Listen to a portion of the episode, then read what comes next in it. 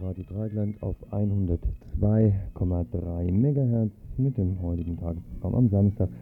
Das Programm sieht wie folgt aus. Nach um 11 Uhr gibt es zwei Stunden Jazz Dates in Jazz am Samstag 11 bis 13 Uhr. Danach der Blick in die Woche, verschiedene Infobeiträge der vergangenen Woche zwischen 13 und 14 Uhr und dann Sendungen in anderen Sprachen. 14 Uhr Portugiesisch, 15 Uhr Arabisch, Spanisch um 16 Uhr, Italienisch um 17 Uhr und Türkisch um 18 und 19 Uhr. Radio International Fatima Mernisi, eine Buchvorstellung, die Angst vor der moderne Frauen und Männer zwischen Islam und Demokratie. Darin geht es um eine grundsätzliche Analyse der arabischen Verhältnisse. Eine Sendung mit einem Interview mit der marokkanischen Soziologin und Feministin zur Situation Marokkos nach dem Golfkrieg 19 bis 20 Ab 20 Uhr Meet the Beat of 62 Rock'n'Roll in Biba Belula ab 21 Uhr, Sympathy for the Music Industry um 22 Uhr und schließlich ab 24 Uhr Bomb The Weekend. Jetzt direkt im Anschluss an diese Programmübersicht eine Wiederholung des Info vom gestrigen Freitag.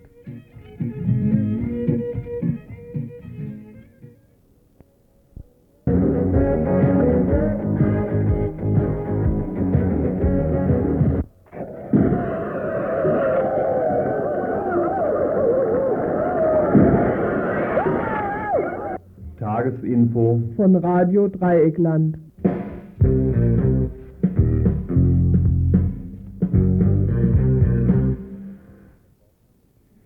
Verbraucherinitiative empfiehlt, den umweltbewussten Haushalt erkennt Mensch nicht an der gelben Tonne, sondern daran, dass die gelbe Tonne so gut wie leer bleibt. Denn die umweltfreundlichste Verpackung ist immer noch die, die gar nicht erst eingekauft wird. Dieser Empfehlung steht eine Entscheidung des Gemeinderats der vergangenen Woche konträr gegenüber, mit der die Einführung der gelben Tonne in Freiburg beschlossen wurde. Die Entscheidung wird derart umgesetzt, dass die grüne Tonne statt mit dem bisherigen grünen Deckel nunmehr mit einem gelben Deckel ausgerüstet wird. In Wahrheit handelt es sich also gar nicht um eine gelbe Tonne, sondern nur um eine grüne Tonne mit einem gelben Deckel. Da hinein kommt dann alles, was einen grünen Punkt hat. Stellt sich die Frage, wohin mit dem ausgedienten grünen Deckel der grünen Tonne? Ab in die grüne Tonne mit dem gelben Deckel oder handelt es sich hier um Sondermüll? Immerhin fehlt dem grünen Deckel der ehemaligen grünen Tonne ja der grüne Punkt. Ja, hallo und guten Abend, liebe Hörerinnen und Hörer. Nach so viel Deckeln auf und zu kommen wir jetzt zu unserer Infotonne und zu den Themen, die sie beinhaltet. Und da wäre zunächst mal ein Beitrag zum Paragraph 218. Wir haben einen Beitrag zur Umsetzung des Paragraphen 218 in Baden-Württemberg. Es geht insbesondere um die Umsetzung des Teils der Regelung, der die Einrichtung von Stellen zur Vornahme von ambulanten Abbrüchen in allen Bundesländern, also jetzt auch in Baden-Württemberg, vorsieht. Diesen Beitrag haben wir an den Beginn des Infos gestellt. Danach Maastricht. Am Sonntag wird in Frankreich darüber abgestimmt, ob die Regierung die Maastrichter Verträge ratifizieren soll oder nicht. In Deutschland wird nun auch von fortschrittlichen Gruppen eine Volksabstimmung in die Diskussion gebracht. Wie soll sich eine Linke gegen den starken europafeindlichen Rechtspopulismus verhalten? Zwei gegensätzliche Kommentare des Freitag-Infos. Nächstes Thema: Wurst und Bergfleet. Letzten Freitag trat der rechtsextreme Publizist Gerd Bergfleet bei den Freiburger Kulturgesprächen auf. Wir führten ein Studiogespräch zur Gegenaktion und zum Problem, rechtes Denken von Linken abzugrenzen. Und zum Schluss noch das Thema Armut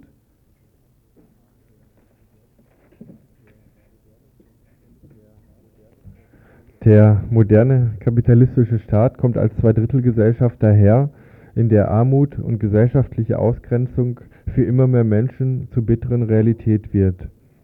Ausgehend von einer jüngst veröffentlichten Untersuchung der Caritas gehen wir einigen Aspekten der Armut nach und sprachen hierzu auch mit der Freiburger Initiative gegen Arbeitslosigkeit.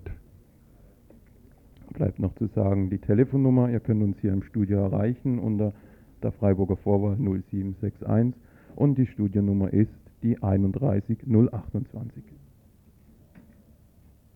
Ờ,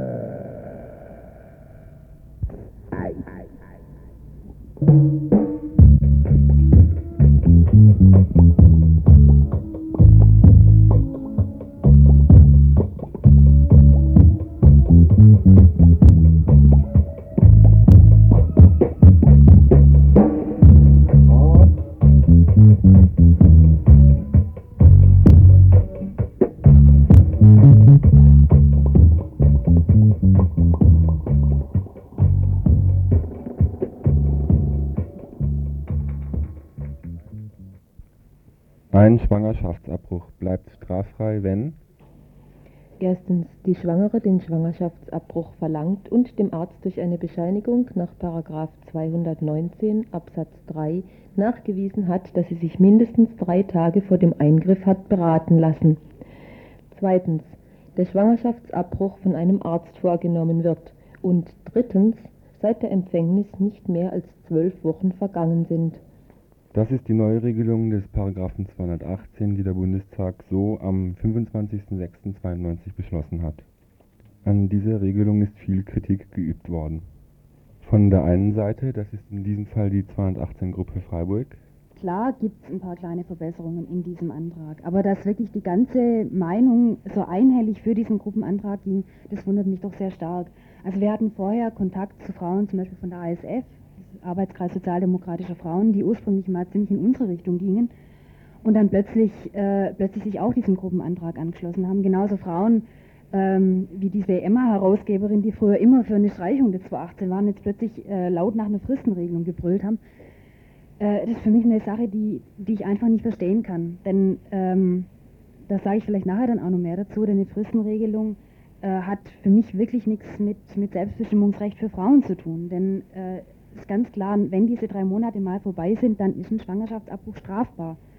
Und äh, wenn man sich den Gesetzentwurf mal genauer anschaut, dann ist das Frauenbild, das da dahinter steckt, immer noch verheerend. Also sprich, ähm, es wird immer noch davon ausgegangen, dass die Frau sich in einer Notlage befinden muss, dass sie in dieser Notlage beraten werden muss. Das heißt also, dass sie, ihr wird immer noch die Fähigkeit abgesprochen, selber zu sagen, äh, was für sie gut und was für sie richtig ist wie von der anderen Seite, das ist in diesem Fall die CDU-CSU-Bundestagsfraktion, nur diese Seite hat auch gleich Verfassungsbeschwerde eingelegt. Das Bundesverfassungsgericht hat daraufhin die § 218 Novelle erst einmal auf Eis gelegt. Zumindest vorläufig darf die Fristenlösung also nicht umgesetzt werden. Nun enthält die Novelle aber nicht nur die Neuregelung des Straftatbestandes des § 218 die Novelle enthält auch ein sogenanntes Sozialpaket und die Regelung, dass die Bundesländer sicherzustellen haben, dass auch genügend Einrichtungen zur Vornahme von ambulanten Schwangerschaftsabbrüchen angeboten werden. Das Sozialpaket ist von der Verfassungsbeschwerde nicht betroffen und wird von der Landesregierung nach eigenen Angaben derzeit umgesetzt. Das heißt erstens, es gibt einen Anspruch auf einen Kindergartenplatz ab 1994 Zweitens, Leute unter 20 Jahren können sich bei den entsprechenden Stellen kostenlos mit Kondomen versorgen, Anlaufstelle ist zum Beispiel Pro Familia. Drittens, es besteht bei diesen Stellen auch ein Anspruch auf kostenlose Beratung in sexuellen Angelegenheiten. Nicht ganz klar scheint dagegen zu sein, was mit der anderen Regelung ist und ob sie von der Verfassungsbeschwerde mit betroffen ist. Werden in Baden-Württemberg zukünftig, auch unabhängig vom Bestand der Fristenlösung des § 218 vor dem Bundesverfassungsgericht Schwangerschaftsabbrüche endlich ambulant vorgenommen werden können? Die Einrichtung von Stellen zur Vornahme ambulanter Schwangerschaftsabbrüche wäre längst überfällig. Während in allen anderen Altbundesländern, außer natürlich dem Freistaat Bayern, Schwangerschaftsabbrüche in den Praxen von spezialisierten Frauenärzten und Frauenärztinnen vorgenommen werden dürfen, ist hier ist dies hier aufgrund der frauenfeindlichen CDU-Politik nicht erlaubt. In den Kliniken besteht dagegen entweder keine Bereitschaft, sozial indizierte Abbrüche durchzuführen, oder es fehlen die Spezialisten und Spezialistinnen, die den Abbruch so schonend wie möglich durchführen können, da es keine Vollnarkose und deswegen auch kein stationärer Aufenthalt erfordern, erforderlich machen würde. Diese baden-württembergischen Rahmenbedingungen führen dazu, dass die Mehrzahl der ungewollt Schwangeren nach Hessen fahren, um dort einen ambulanten Abbruch durchführen zu lassen. Über 90 Prozent der ungewollt schwangeren Frauen aus Freiburg können ihren Abbruch nicht hier vornehmen lassen. Trotzdem hat die Frauenministerin Ungar Solka von der SPD den Aufbau eines ambulanten Angebots für Schwangerschaftsabbrüche zurückgestellt und will die Entscheidung des Bundesverfassungsgerichts über die § 218 Novelle abwarten. Zwar wird insoweit nur von einer Frage des politischen Stils gegenüber dem Koalitionspartner CDU gesprochen, es steht aber zu erwarten, dass sollte das Bundesverfassungsgericht die Novelle kippen, es auch nicht zu einer Umsetzung der Einrichtung von Stellen für ambulante Schwangerschaftsabbrüche kommt. Woher soll es dann auch kommen?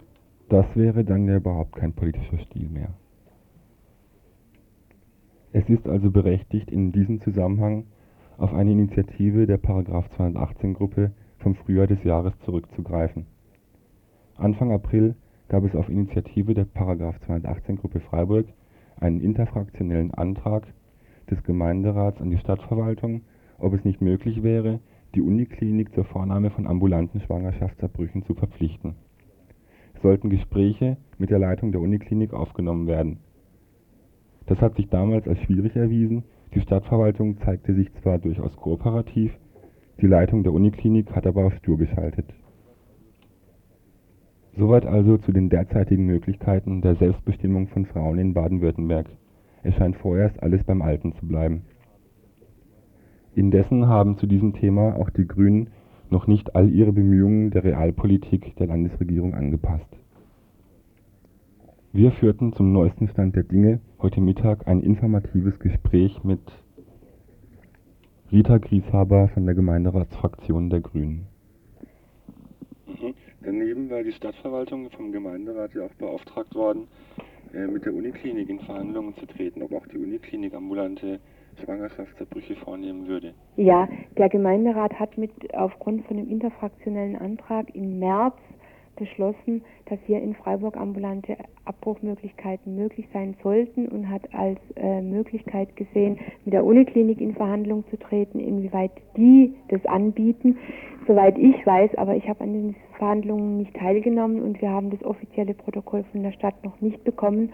Aber was ich intern gehört habe, ist, dass diese Verhandlungen sehr unproduktiv verlaufen sind, weil die Uniklinik sich auf den Stand stellt, sie führen äh, stationäre Abbrüche durch und es ist vollkommen ausreichend. Sie lehnen es von der Methode her ab, äh, ambulante Abbrüche zu machen und sie sehen sich auch nicht in der Pflicht, äh, da was zu ändern.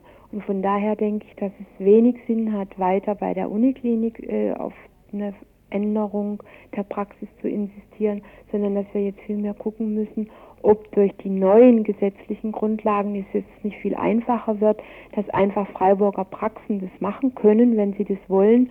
Und ich finde es auch insofern sehr viel sinnvoller, weil es ja nicht gut ist, dass eine Frau jetzt speziell für den Abbruch an eine andere Einrichtung muss, wie sie sonst äh, bei der Empfängnisverhütung, bei der Geburtsvorbereitungsbegleitung und sonst was, da hat sie ihre Frauenärztin, ihren Frauenarzt seit vielen Jahren, wo sie mit allen möglichen Problemen hingeht. Und es wäre sehr, sehr viel sinnvoller, wenn auch genau an der Stelle, wo sie sonst auch begleitet wird in allen ihren äh, Problemen und der gesundheitlichen Vorsorge, wenn dort auch ein Abbruch gemacht werden könnte.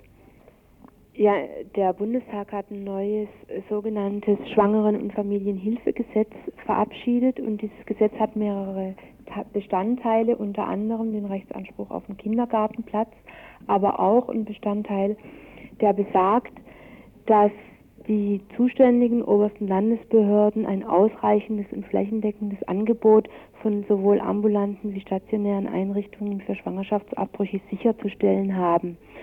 Und meiner Meinung nach ist dieser Teil genauso wie der Rechtsanspruch vom Kindergarten inzwischen schon in Kraft getreten, sodass eigentlich die äh, Landesregierung in der Pflicht steht, dass es auch in Baden-Württemberg äh, flächendeckend ein Angebot von ambulanten Abbruchmöglichkeiten geben müsste. Das Justizministerium aus Stuttgart teilt auch äh, die Ansicht, dass dieser Teil des Gesetzes in Kraft ist und die, die Frauenministerin Unga Solka selber hat in der Badischen Zeitung im August gesagt, dass nach dem neuen Recht äh, ambulante Einrichtungen ohne besondere Zulassung tätig werden könnten, sofern der medizinische Schutz und die ausreichende Versorgung der Patientinnen gewährleistet ist. Ich habe eine Anfrage gestellt an Bürgermeister See und ihn gebeten, zu beantworten, ob er die Rechtslage genauso einschätzt, nämlich dass der Teil vom Gesetz in Kraft ist und äh, dass ohne besondere Richtlinien die ärztlichen Praxen Abbrüche vornehmen können. Und ich wollte von der Stadtverwaltung auch wissen, welche Voraussetzungen gynäkologische Praxen in Freiburg äh, haben müssen, damit sie ambulante Schwangerschaftsabbrüche durchführen können. Der Bürgermeister hat gestern in der Jugendhilfeausschusssitzung zugesagt, dass er, sobald die Antwort vom Ministerium aus Stuttgart da ist, die mir umgehend zukommen lässt.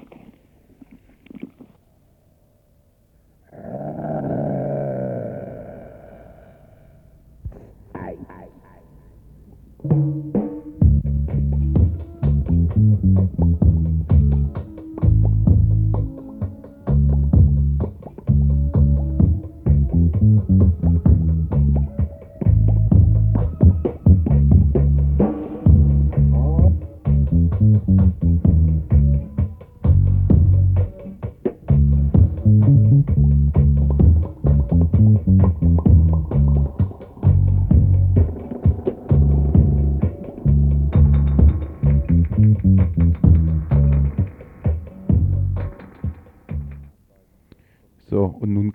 beiden Kommentaren zum Thema Maastricht und Rechtspopulismus. Zunächst ein etwas längerer Kommentar und danach ein etwas kürzerer. Es mag genug politische Entscheidungen geben, die uninteressant sind, weil sie keine neue Dimension der Politik anzeigen. Zum Beispiel ist die Entscheidung der Stadt, dem SC Freiburg eine Flutlichtanlage zu subventionieren, flüchtig wie die Nacht. Interessant ist das höchstens für Fußballfans. Bei politischen Vorgängen größerer Dimension stellt sich aber die Frage, an welchen Punkten ich, ich eine Einschätzung festmache. Bei den Maastrichter Verträgen ist es besonders schwierig, Stellung beziehen zu können. Denn es sind nicht nur Linke, die gegen Maastricht mobil machen wollen, auch stramme deutsche Nationalisten wollen Maastricht kippen. Eine von Linken angestoßene Anti-Maastricht-Kampagne steht auf jeden Fall im braunen Schatten rechter Maastricht-Feinde. Ein Dilemma, ganz offensichtlich. Es sei denn, die Linke kommt zu der Überzeugung, der Maastrichter Vertrag bzw. der ganze europäische Einigungsprozess ist gar nicht so wichtig.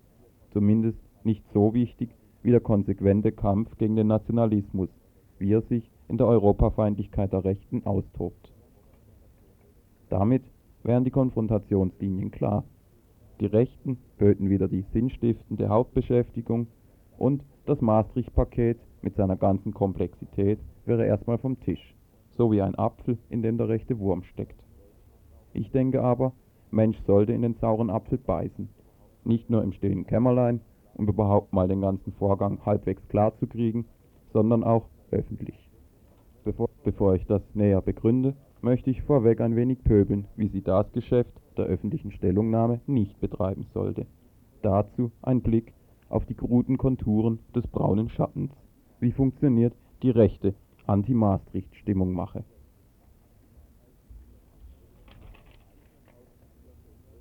Im Einzelnen auszuführen, würde das zu weit führen. Aber der Tenor ist bekannt. Die Deutschen müssen wieder für alles herhalten, bis hin zu asiatischen Horden, die Europa kolonisieren könnten. Europa erscheint dabei als bedrohlicher politischer Zusammenhang, der eine deutsche Eigenständigkeit bedroht.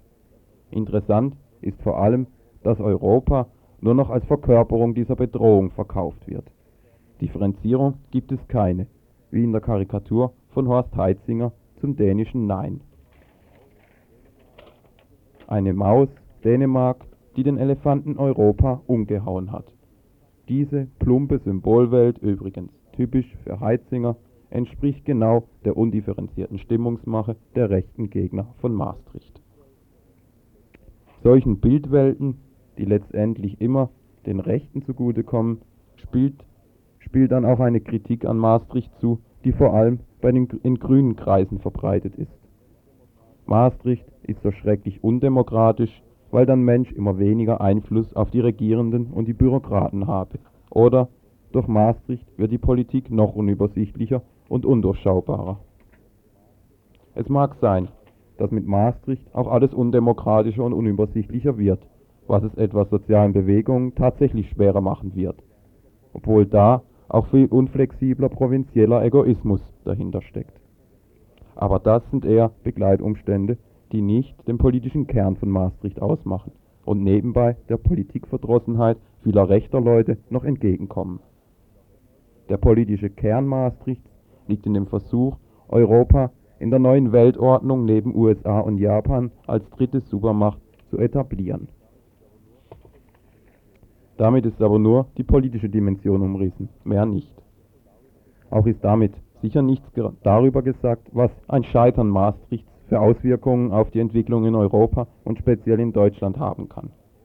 Weder ob Deutschland, ganz im Sinne der rechten Maastricht-Gegner, sich dann hin zu einem aggressiveren Nationalstaat entwickelt, noch inwiefern ein Scheitern der nationalistischen Bewegungen in anderen Ländern, den nationalistischen Bewegungen in anderen Ländern Auftrieb geben wird.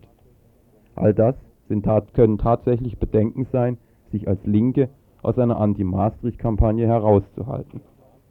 Andererseits stellt Maastricht nicht nur einen weiteren Schritt der sowieso schon stattfindenden ökonomischen Zusammenarbeit in Europa dar, sondern vor allem auch einen Schritt hin zu einer europäisch organisierten Bevölkerungs- und Militärpolitik.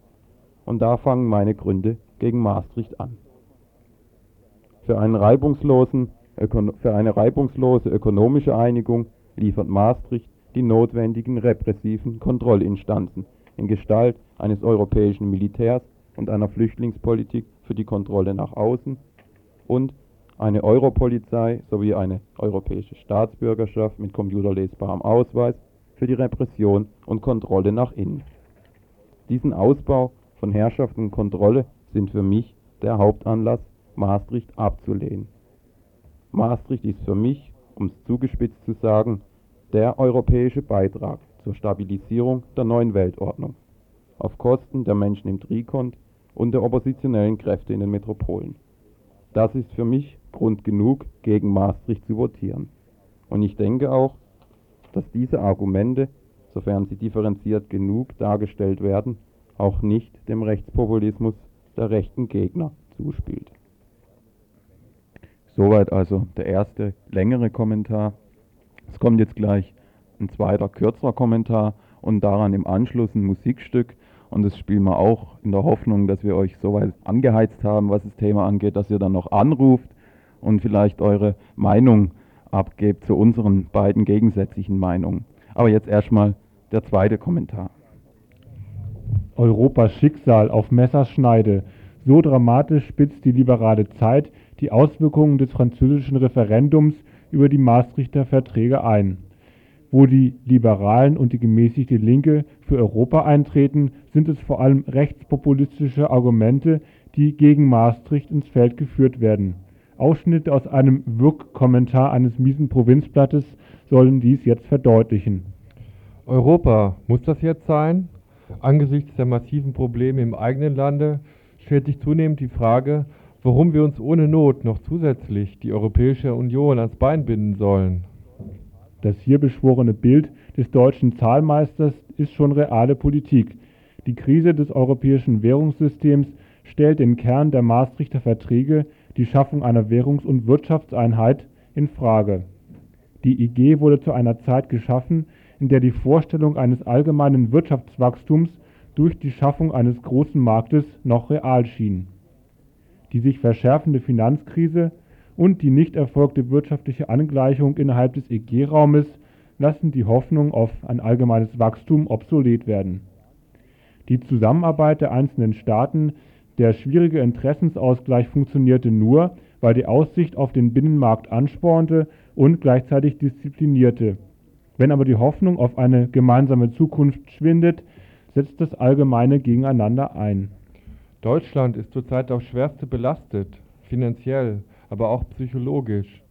Die Bundesbürger ringen hart mit den unerwarteten Schwierigkeiten der Einheit. Hinzu kommt das völlig ungelöste Zuwanderungsproblem. Das allgemeine Tohuwabo deutet darauf hin, dass unsere Politiker jetzt schon überfordert sind. Was soll erst werden, wenn wir dazu noch die Folgen der Maastrichter Verträge zu spüren bekommen? Die politische Krise lässt also den Ruf nach dem starken Staat wieder hochkommen. Wo sich aber selbst der eigene Staat als unfähig präsentiert, ist es praktisch als Hort der Probleme Europa darzustellen.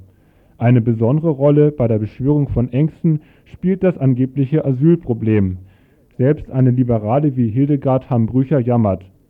Angesichts ethnischer Bürgerkriege neue Nationalitätenkonflikte und Flüchtlingsströme sowie sich destabilisierender Verhältnisse im ehemaligen kommunistischen Machtbereich ist der Traum von einem Europa ohne Grenzen zu einem Albtraum geworden.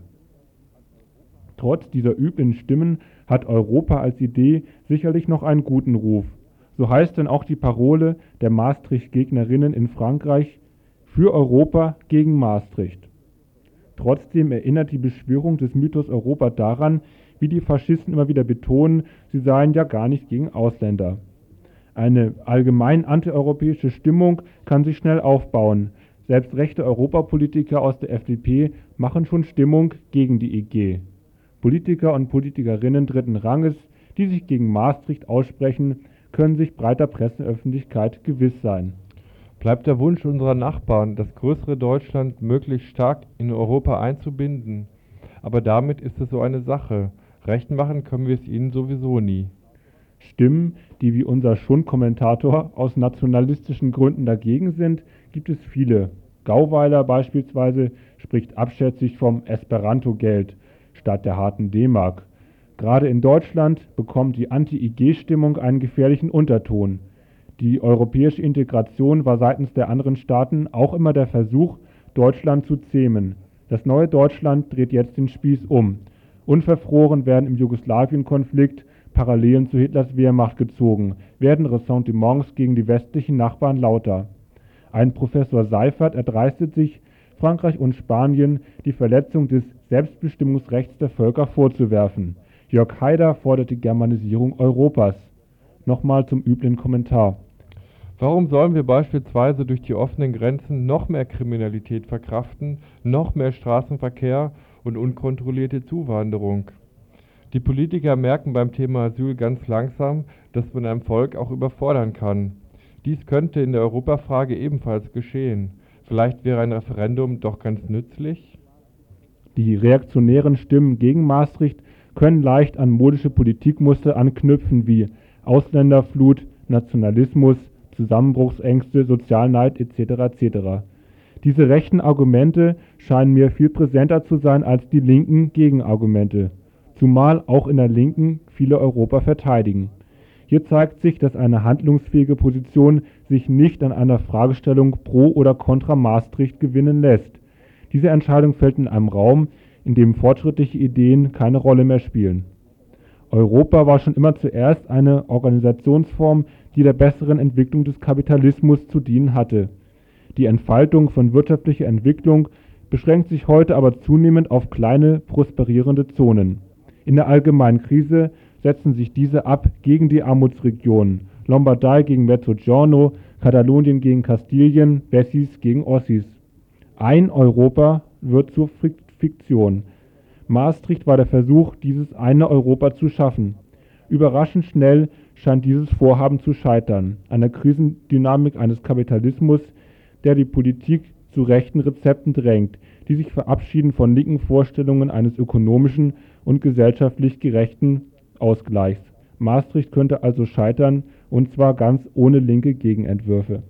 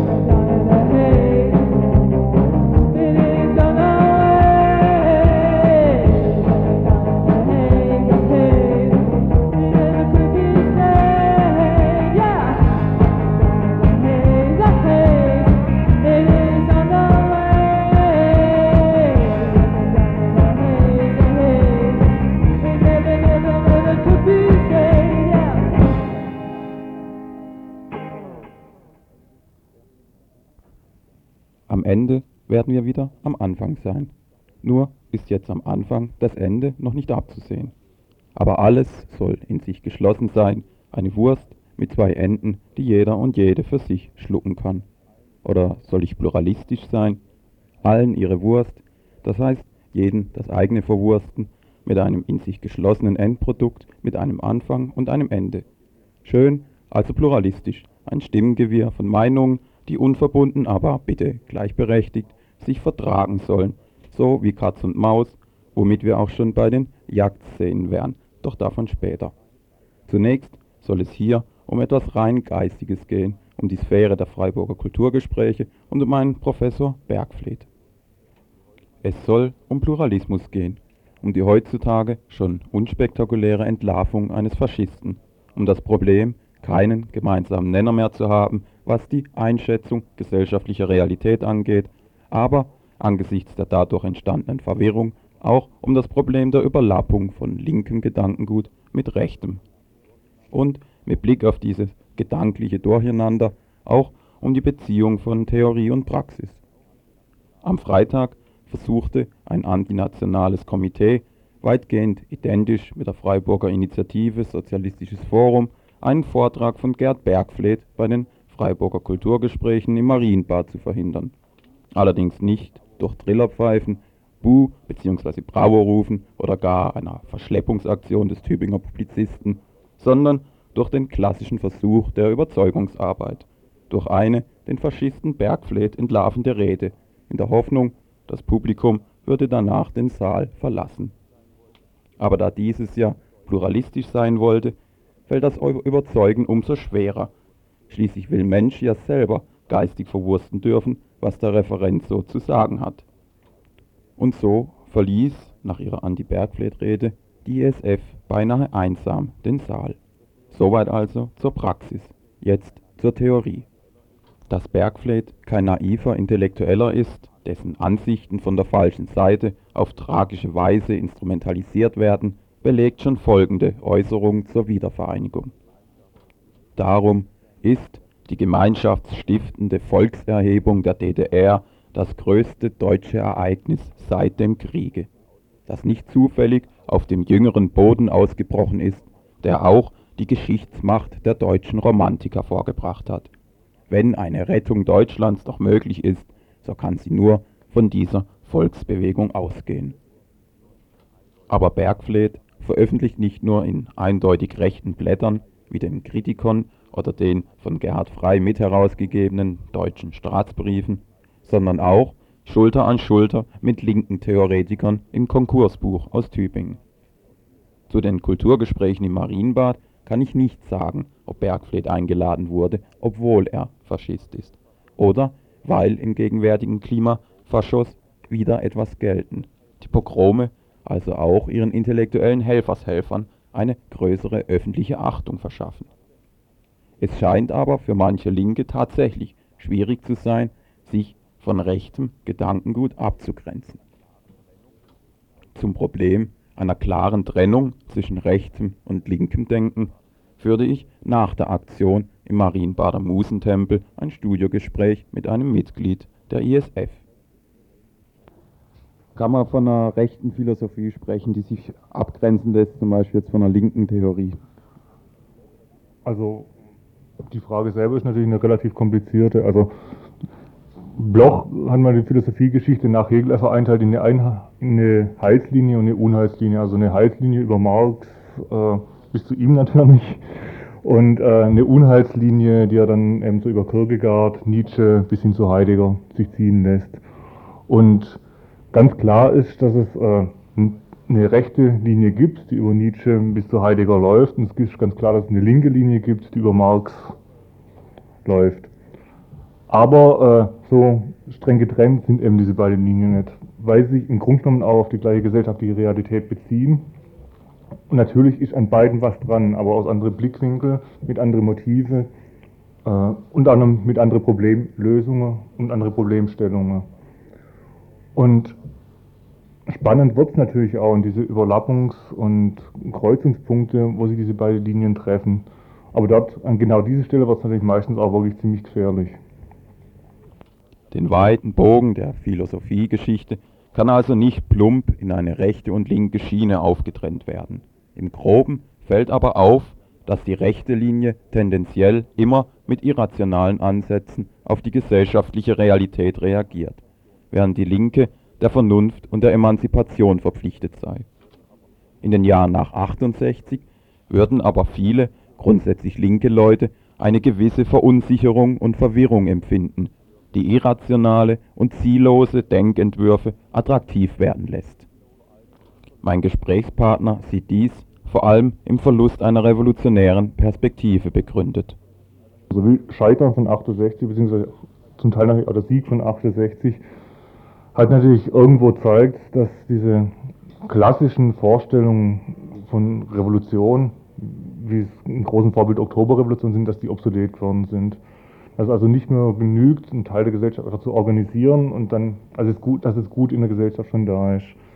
Und daraus ergab sich eigentlich in den, in den Mit-70ern ein reales Problem, was setzt man anstelle dieser Revolution? Da taucht dann eben dieser Begriff der Revolte auf, der gleichzeitig mit beinhaltet, dass im Prozess der Veränderung auch die Individuen sich selber mit verändern. Also dass sie nicht nur auf ein Ziel gerichtet ist, wie eine Revolution, sondern dass der, der Akt der Befreiung selber schon was für sich ist. Und das ist genauso ein Scharnier, wo dann solche Leute wie Bergfleet dann einbrechen können, indem sie dann sagen, und was sich dort natürlich dann offenbart in so einer Revolte oder so weiter, das ist dann bei Bergfried das deutsche Wesen oder sowas.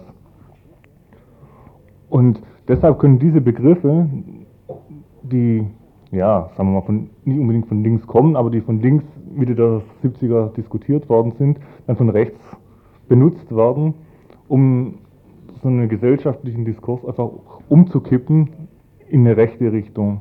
Mit dazu beigetragen, dass der gesellschaftliche Diskurs nach rechts abgedriftet ist, liegt aber nicht nur an der angesichts breiter Verzweiflung verlockenden Ziellosigkeit einer bloßen Revolte, sondern auch an einem Irrationalismus, wie er zum Beispiel bei der Ökologiebewegung durchschimmert. Und eine gesellschaftliche Realität, die Hoffnungslosigkeit weiter steigert und eine Linke in die Defensive drängt, macht eine rechte Theorie und Praxis da noch attraktiver. Damit entpuppe ich mich natürlich als typischer Linker, dass es keine Frage der Philosophie ist, sondern äh, eine Frage der gesellschaftlichen Realität.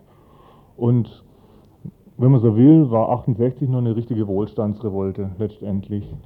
Und seitdem es hier in den Metropolen tatsächlich äh, langsam nicht mehr so doll läuft, und vor allem jetzt auch mit dieser Wiedervereinigung, die ja sich tatsächlich als ökonomischer Flop entpuppt, dass na, dann natürlich äh,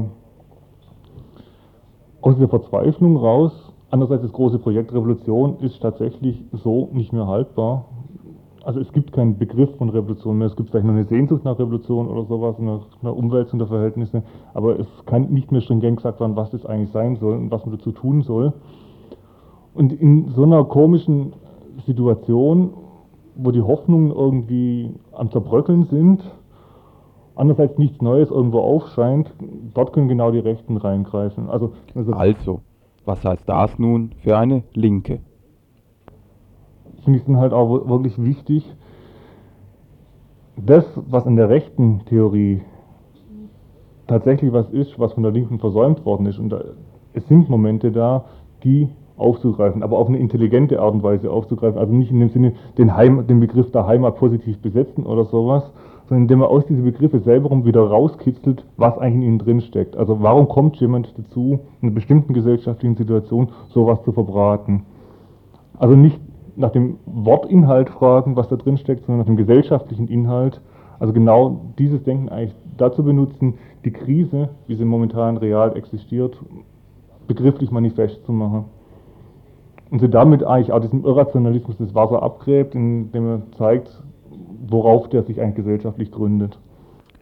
Um also die eigene Vernunft nicht mit instinktiven Vorstellungen zuzudecken, Erklärungen für die eigene Situation im Gesang der Buckelwale zu suchen oder alles in die simple, im Grunde nichtssagende Parole Leben heißt kämpfen abzudrängen, plädiert mein Gesprächspartner dafür, sich nicht von der letztlich unerklärbaren Sinnlosigkeit des Systems irritieren zu lassen. Was sich selber als Sinnlosigkeit darstellt, nach seinem tatsächlichen Sinn, beziehungsweise in dem Fall den gesellschaftlichen Unsinn, der da drin Mhm. steckt, eigentlich zu hinterfragen, diesen gesellschaftlichen Unsinn damit sichtbar zu machen. Das ist immer noch kein Patentrezept, aber äh, in der momentanen Situation, wo eh sowas wie eine Linke in einer völligen Defensive ist, sind äh, derartig kleine Schritte schon inso, insofern ganz wichtig, dass man zumindest nicht die rechte Parolen mitbrüllt und sie von, dann noch vor Linke hält. Womit auch diese Wurst von Beitrag zu Ende ist und ihr sie schlucken könnt.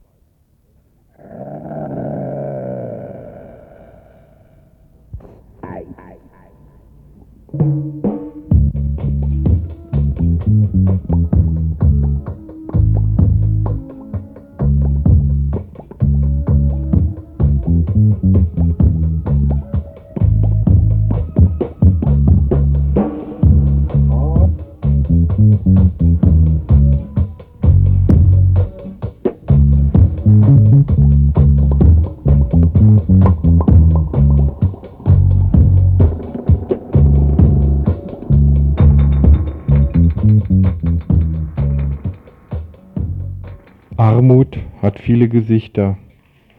Dass sie sich inzwischen auch in den Wohlstandsinseln der Industriestaaten ausbreitet, wie ein Kaffeefleck auf einem weißen Leinentuch, dringt immer mehr Menschen ins Bewusstsein, schon deshalb, weil immer mehr Menschen von ihr erfasst werden. Allein in der Alt-BRD, also ohne neue Bundesländer, gelten sechs Millionen Menschen als arm. Innerhalb der wohlhabenden Europäischen Gemeinschaft werden rund 50 Millionen Arme gezählt. Natürlich ist diese Armut relativ. Dem Wohlstand weniger kapitalistischer Industriestaaten steht der Hunger und die zunehmende Verelendung im Trikon gegenüber, die auf der jahrhundertelangen Ausplünderung der ehemaligen Kolonien und dem jetzigen imperialistischen Weltwirtschaftssystem basiert.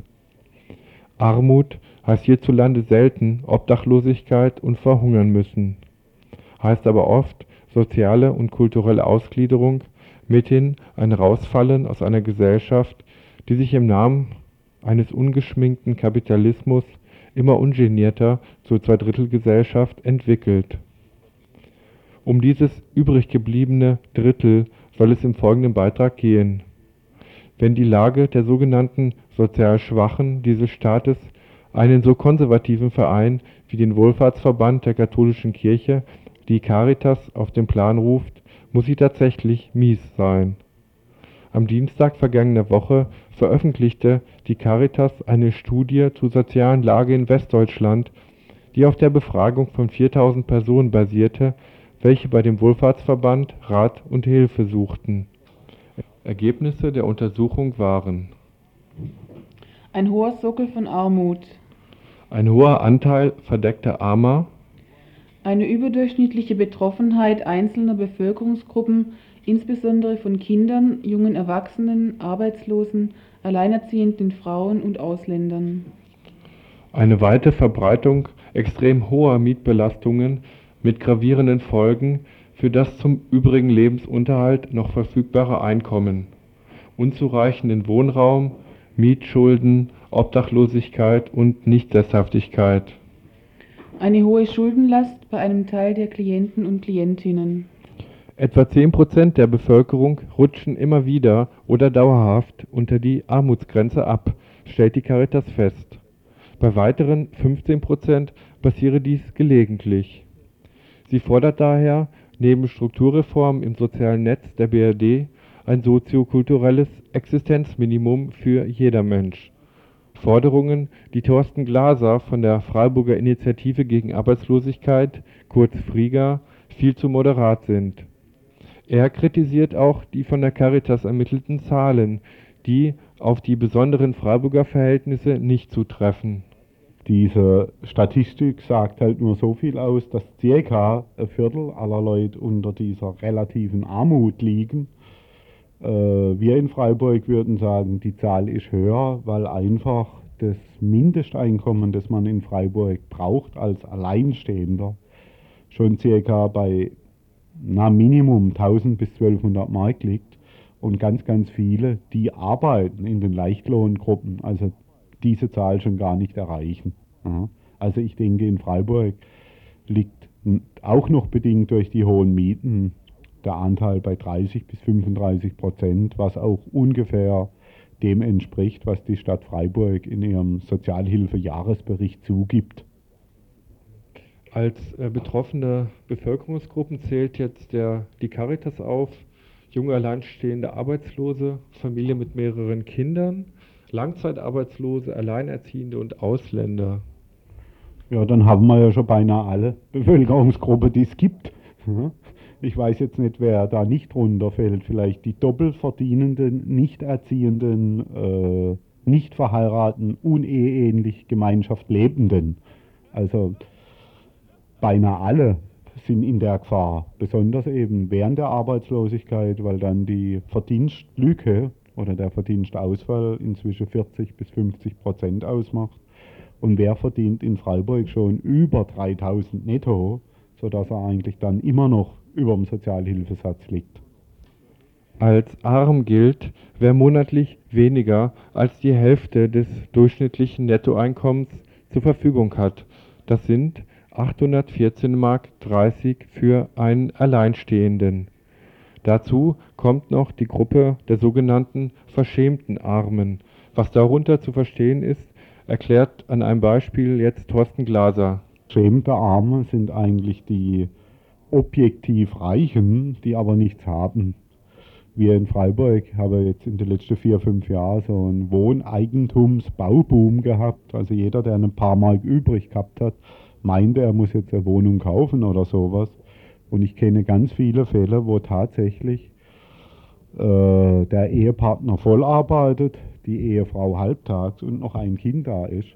Aber die Belastungen sind inzwischen nicht nur beim Eigentumserwerb, sondern auch bei der Miete so hoch, dass man eigentlich objektiv immer von Reichtum spricht und subjektiv eigentlich die Leute schon ergänzende Hilfe zum Lebensunterhalt bekommen, weil ein Familieneinkommen dann von, sagen wir mal, 3000 Mark netto, da gehen 1200 Mark Miete weg, da gehen 500 bis 800 Mark Essen und Trinken weg und wenn dann noch einmal äh, ein größeres Finanzposten aufgebraucht wird, eben durch Winterkleidung, Sommerkleidung, Autoreparatur, dann sind die Leute arm und die werden es nie zugeben oder auf ein Amt gehen.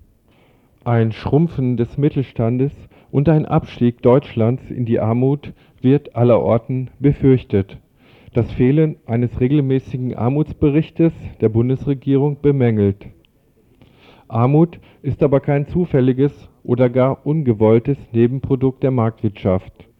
Arme dienen immer noch als industrielle Reservearmee für schlecht bezahlte Jobs und den Beschäftigten als effektives Druckmittel, um noch mehr Leistung, Mehrarbeit und Überstunden aus ihnen herauszupressen. Arm will niemand sein, und die Angst vor der Armut dient den Herrschenden noch immer dazu, auf Ausbeutung und Entfremdung beruhende Arbeitsverhältnisse durchzusetzen und den Sozialstaat durch fragwürdige Deregulierungskonzepte zu demontieren. Etwas Sozialstaat gibt dem ausschließlich am Profit und der Arbeitskraft interessierten Kapital den nötigen Human Touch, wobei dem katholischen Caritasverband eine tragende Rolle zukommt. Dazu nochmals Thorsten Glaser von der Freiburger Friga. Ich würde zwar jetzt nicht sagen reine Imagemache, aber dass die Armut besteht, auf die wird seit fünf bis sechs Jahren hingewiesen durch alle möglichen Untersuchungen. Und wenn jetzt Caritas sich plötzlich stark macht, da irgendwelche Daten rauszugeben, dann denke ich, äh, hier wird etwas Christliches, so eine Art christliche Verantwortung hochgepowert, die aber nicht darin gipfelt, dass dann durch die Caritas selbst mehr Mitarbeiter eingestellt werden oder mehr Kindergarten gebaut werden, sondern dann schiebt man es wieder auf den Staat und sagt, wir stehen zur Verfügung, wenn ihr uns die Projektgelder gibt. Auch die Forderung eines soziokulturellen Existenzminimums, die die Caritas erhebt, hält Thorsten Glaser für unzureichend und fordert stattdessen ein Mindesteinkommen für jeder Mensch. Dem Armutsbericht äh, wird es als Sozialhilfe plus 15% Zuschlag definiert. Das wären also knapp 510 Mark. Und ich denke, das, das lohnt sich überhaupt nicht darüber zu diskutieren. Die Sozialhilfe ist mit 450 Mark zu niedrig und die ist auch mit 505 Mark zu niedrig. Im Moment sind die Pfändungsfreibeträge bei knapp 1100 Mark. Also ab dem Punkt sollte man diskutieren und nicht um 15% plus minus. Ja, also das Mindesteinkommen war so war und ist so eine Forderung von Arbeitslosengruppen, Sozialhilfeinitiativen, teilweise auch getragen von der Grünen Fraktion in Bonn oder in den einzelnen Ländern, äh, die einfach davon ausgeht, dass in Deutschland ein Lebensminimum notwendig ist, um die soziale Würde aufrechtzuerhalten.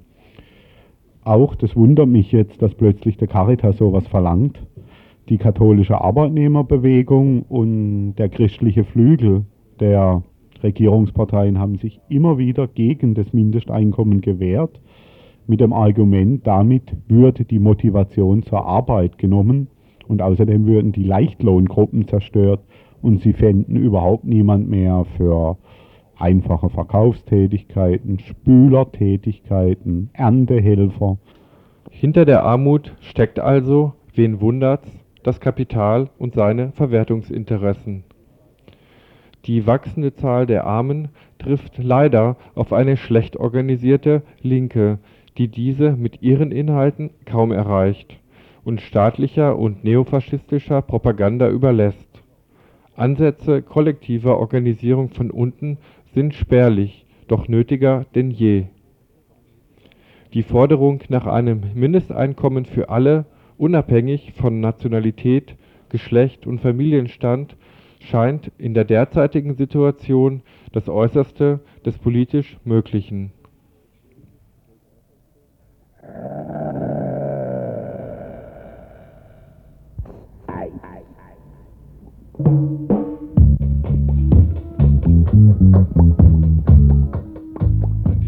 Stelle sei darauf hingewiesen, dass die Frieger hier auf Radio Dreieckland auch regelmäßig eine Sendung macht.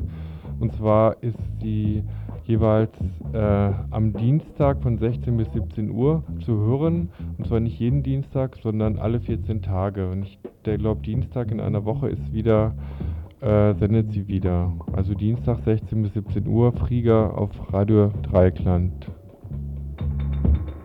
deren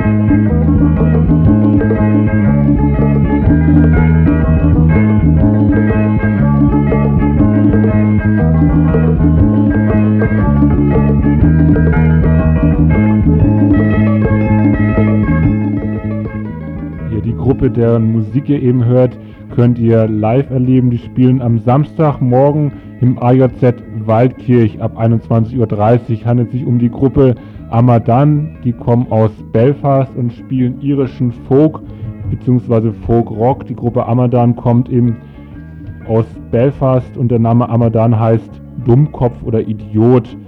Laut eigenen Angaben freuen sie sich über Mitwirkung des Publikums und bringen zu ihren Konzerten sogar Perkussionsinstrumente mit. Ja, die Leute können dann diese Instrumente während des Konzerts selber benutzen, die im Publikum sich befinden. Laut Angaben spielen sie ein, eine interessante Mischung aus traditionell irischer und nicht irischer Musik. Das Konzert morgen Abend ab 21.30 Uhr im IOZ Waldkirch, Samstag. Eintritt kostet 6 Mark. Um 20 Uhr wird vorher noch ein Film gezeigt zur politischen Situation Irland und Nordirland mit anschließender Diskussion.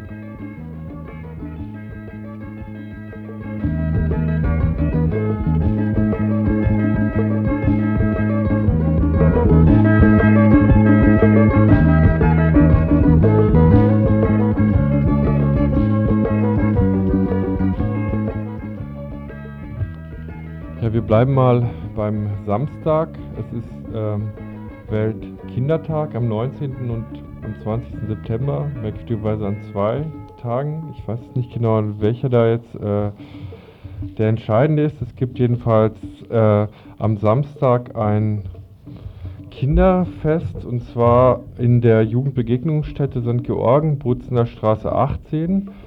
Dieses Kinderfest äh, geht um 14 Uhr los. Dort wird grenzenloses Spielvergnügen mit Werken, Kleckseln, Baustelle, Backen, Radio, Akrobatik und Kinderflohmarkt versprochen. Kinderbegegnungsstätte St. Georgen in der Brutzener Straße 18.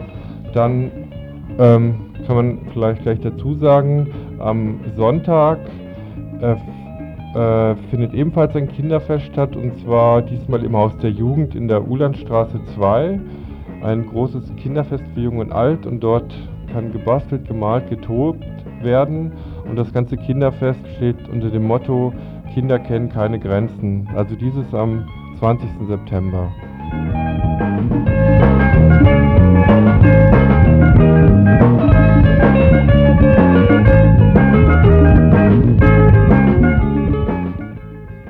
Dann haben wir eine Mitteilung des Café Irrlicht aus Schopfheim. Der ehemalige Schopfheimer Schlachthof steht immer noch leer vor sich hin und sehnt sich nach dem Einzug des Café Irrlicht durch standhaft dazwischen stehende Stadtverwaltung und Gemeinderat. So schickt der Soziokultur Schopfheim e.V. sein Café Irrlicht ins Exil und zwar das erste Mal am kommenden Samstag, also morgen, 19.09., nach Lörrach in die Tumbringer Halle zum dritten Erntepunk. Ab 19 Uhr singen und spielen dort die Stuttgarter Partypunker Dröner Hebab und die Kölner Hardcore-Band House of Suffering.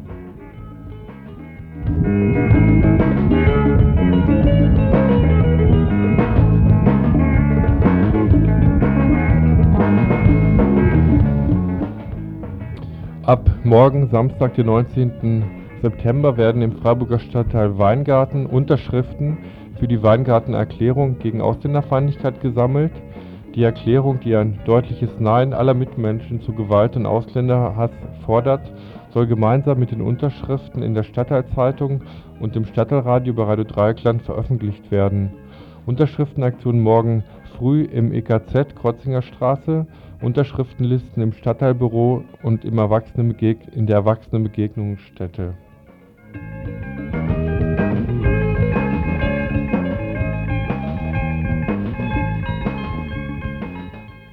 Ja, morgen um 12 Uhr findet die statt, die große internationale Demo für ein autonomes Jugendzentrum hier in Freiburg, die AJZ-Demo um 12 Uhr am Bertholdsbrunnen. Ihr könnt euch auch noch auf ein anschließendes Fest freuen.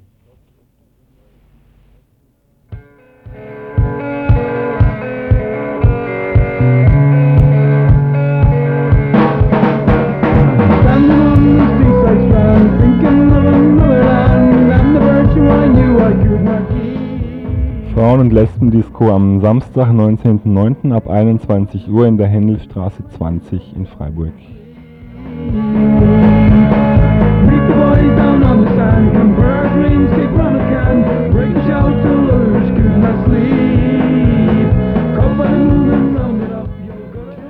Und noch ein letzter Veranstaltungshinweis für den heutigen Freitag. Und zwar kann heute ab 20 Uhr bewundert werden äh, eine Inszenierung von äh, Daniel Charms. Das Stück Hunger wird aufgeführt von Kultur und den wahren Helmut, die äh, den Freiburger Klein, die Freiburger Kleinkunstpreisträger 1992 sind.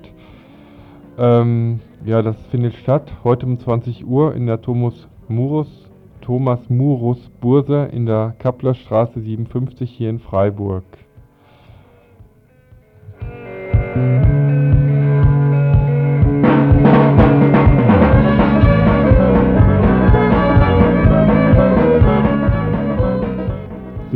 das war die Wiederholung des Frei Tagesinfo von Radio Dreieckland.